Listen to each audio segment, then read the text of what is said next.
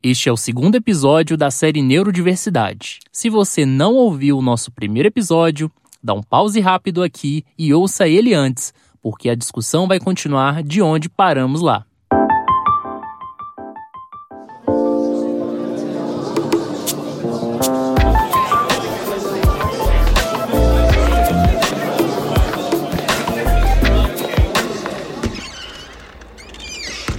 Introvertendo, um podcast onde autistas conversam.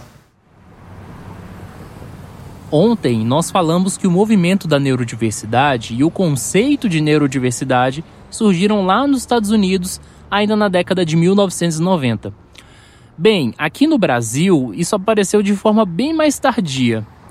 Bem tardia mesmo. E o motivo é muito simples. Como a popularização do autismo, o acesso ao diagnóstico e até a internet aqui se deu de uma forma bem mais tardia, esse movimento só começou a fazer barulho há menos de 10 anos. Eu, inclusive, estou aqui há menos de 10 anos. E se a gente pudesse estabelecer um ano divisor de águas para o ativismo dos autistas ligados à temática da neurodiversidade, esse ano foi 2016. Lá em Fortaleza, ocorreu o Encontro Brasileiro de Pessoas Autistas, o primeiro evento do país organizado por autistas e com palestrantes autistas. De lá para cá, surgiram outras iniciativas do gênero.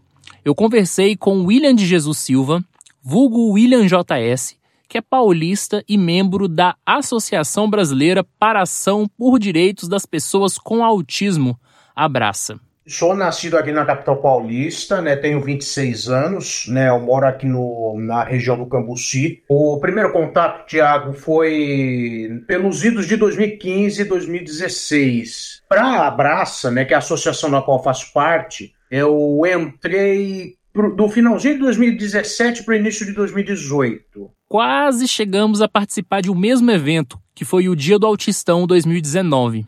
Mas muito antes de fazer parte do ativismo do autismo, em 2013, William apareceu no programa Balanço Geral.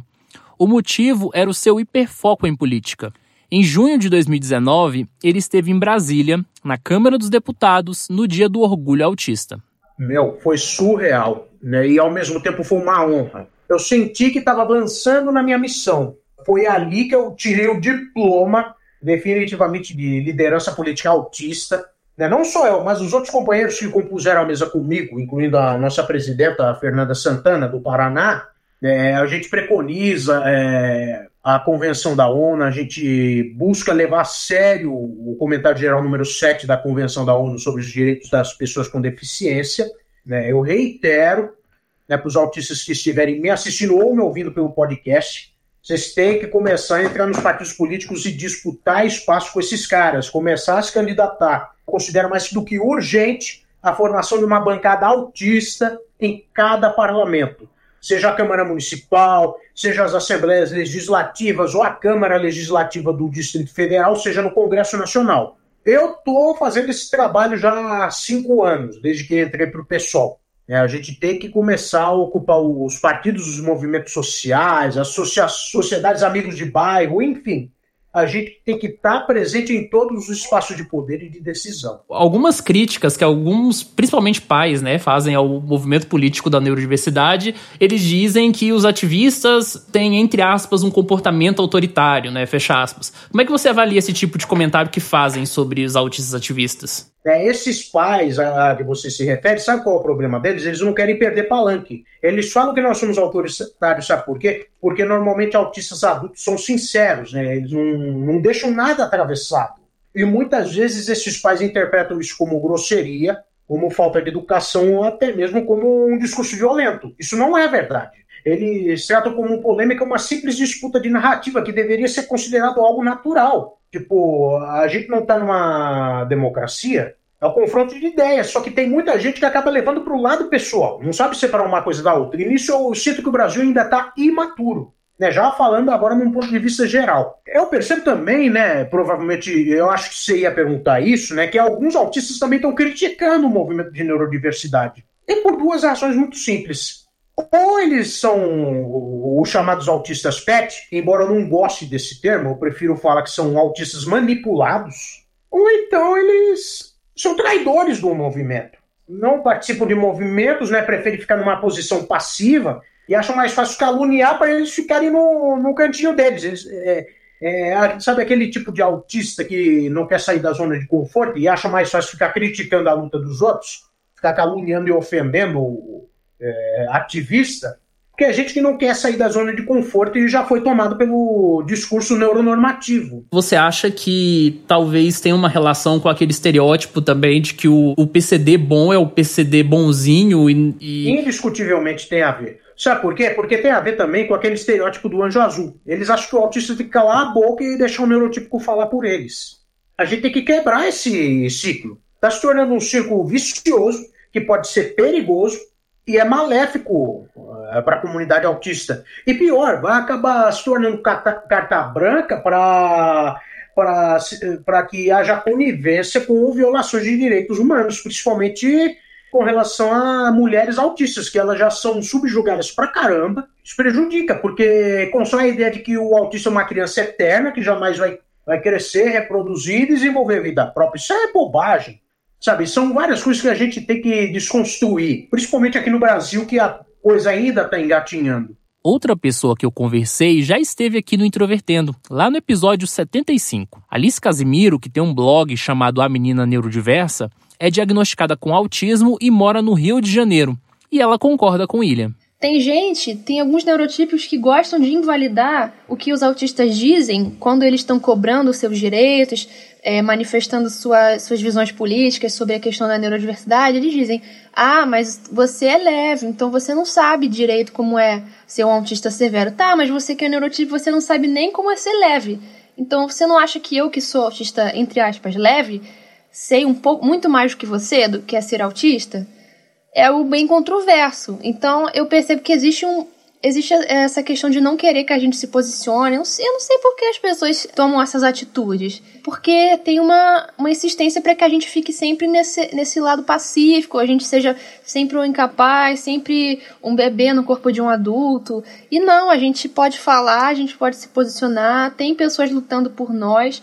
Nós falamos no episódio anterior que a análise do comportamento aplicada recebe críticas de alguns autistas, e a Alice naturalmente tocou neste ponto a gente está recebendo só agora aqui, está crescendo essa história de terapia aba. Lá já tinha muito tempo. E os autistas que estão né, nos grupos né, internacionais, muitos deles que foram diagnosticados cedo foram submetidos a ela e hoje eles têm desenvolveram um trauma por causa disso. Então é difícil para eles falar sobre isso. Quando você vai mencionar essa terapia, você tem que pôr um aviso de gatilho, porque pode é, engatilhar uma, um, uma crise na pessoa. Eu ainda ouço umas histórias estranhas sobre essa terapia dos dias de hoje, vindas de lá. Então faz muito mais sentido lá esse, esse posicionamento mais radical do que aqui. Por isso muitas pessoas aqui às vezes vêm dessa forma. Nossa, é muito radical.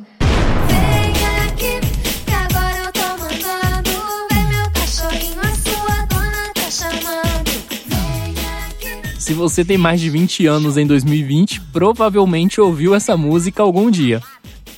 Na crítica de alguns autistas, a aba seria um adestramento de cachorro para autistas. É claro, apesar de ser uma visão de muitos autistas, outros discordam disso. É o caso da Camila Borges, que tem um canal no YouTube chamado Desordem do Espectro e apoia o movimento da neurodiversidade. Antes de conversar com Camila, eu não sabia que ela tinha pós-graduação em análise do comportamento aplicada e autismo. E quando eu toquei no assunto das críticas em relação à aba com ela, a resposta foi a seguinte: Olha, eu sinceramente não sei por que isso ocorre. Em relação à aba e, e toda, toda essa estrutura que é baseada em evidências, eu sinceramente não sei por que, que, que há certa resistência e muitos pensamentos de que a criança fica robotizada, fica mecânica. Eu acho que é uma forma bastante estruturada e objetiva de analisar cada caso de forma individual. Eu honestamente eu não sei por que, que, que se criou essa questão. Também perguntei para Camila qual o motivo que ela vê nas críticas de pais autistas que militam pela neurodiversidade. Eu imagino que por conta da diferença do espectro, da diferença do, do grau que os filhos se encontram, pelo nível de dependência. Também não é uma questão de negligenciar e falar que o grau mais leve não precisa de atenção, não precisa de terapias e intervenções. Mas pela dificuldade da comunicação no grau severo, os pais se comunicam por eles. E talvez por não saber o que eles realmente querem, vem mais a necessidade das terapias. E aí entra um pouco em choque essa questão de uma cura, entre aspas, e, e o outro lado que está mais visando uma questão de, de respeito e inclusão. Mas não é só necessariamente com pais que autistas da neurodiversidade têm alguns conflitos. Algumas figuras públicas também são fortemente criticadas por seus posicionamentos e declarações públicas.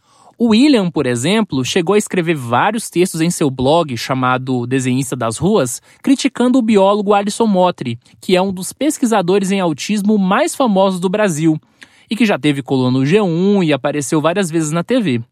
Obviamente, eu não ia deixar de aproveitar o hiperfoco em política do JS e fiz uma pergunta que lembra certa entrevista que ocorreu este ano na TV aberta. Ministro, é sobre o ex-juiz Sérgio Moro.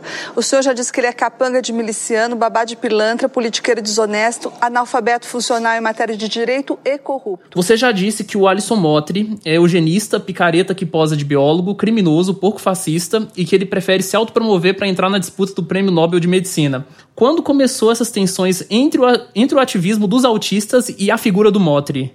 Não é de hoje. Né? Em 2016, né, é, ele se envolveu num bate-boca no Facebook com alguns autistas adultos. Ele tinha feito um concurso né, de, de artes plásticas, chamou alguns autistas para participarem, prometeu uns prêmios, né? Inclusive, eu tenho alguns amigos que têm prints do, dos prêmios e das cobranças, né? Que esses autistas, os autistas que ganharam, começaram a cobrar. Aí o, um outro parece que enrolou os caras e ainda disparou o seguinte, é, dizendo que nós somos uma minoria vocal chatíssima.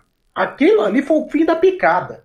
Entre os autistas adultos, né, pelo menos a grande maioria, ele perdeu o respeito. E eu digo que ele é picareta, né, porque ele usa, ele usa mesmo, principalmente a imagem do filho dele. Eu estava assistindo a matéria do Fantástico, achei ridícula a forma como ele expôs o filho dele. A questão do direito de imagem do autista que o autista tem sobre si próprio é outra questão que deve ser discutida urgentemente. Fascista porque ele é, prega, ele tem umas ideias completamente conservadoras sobre o autismo. Eugenista porque esse negócio da reconstrução de cérebros, porque ele quer achar uma suposta cura para o autismo e não há cura para o. E o autismo não é doença, é uma condição neurológica diversa de funcionamento cerebral, que pode variar de acordo com os níveis de necessidades sensoriais da pessoa. Né? Ele quer fazer um projeto, na verdade, para evitar que novos seres humanos neurodiversos nasçam na Terra. E aí ele se vale da questão dos autistas severos para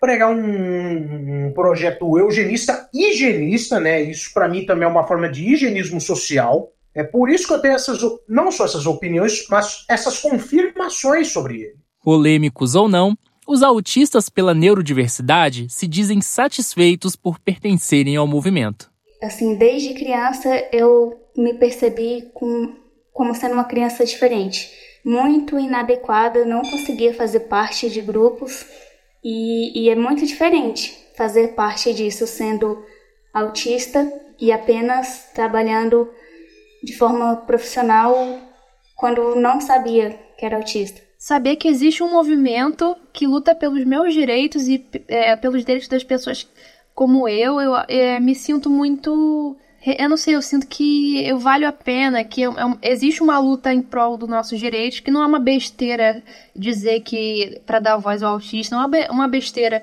algumas coisas que eu pensava que me incomodavam, é, é um, uma manifestação de muitas pessoas que também se sentem assim e passam por coisas parecidas. Então, me senti parte de um grupo, não só um grupo de autistas, mas um grupo de autistas que querem um mundo melhor para os autistas, querem um mundo mais inclusivo, com uma visão mais positiva, e não para ver o autismo como ah, uma benção, é um superpoder, é o novo, é o novo, é a nova forma de evolução.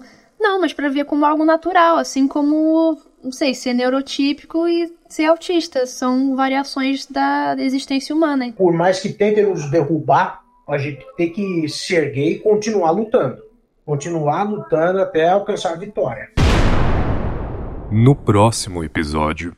É a frustração deles que assume o comando dessa fala. É legal a pessoa é, ter um autodiagnóstico? Não, não é. Nós gostaríamos que todos tivessem avaliações adequadas.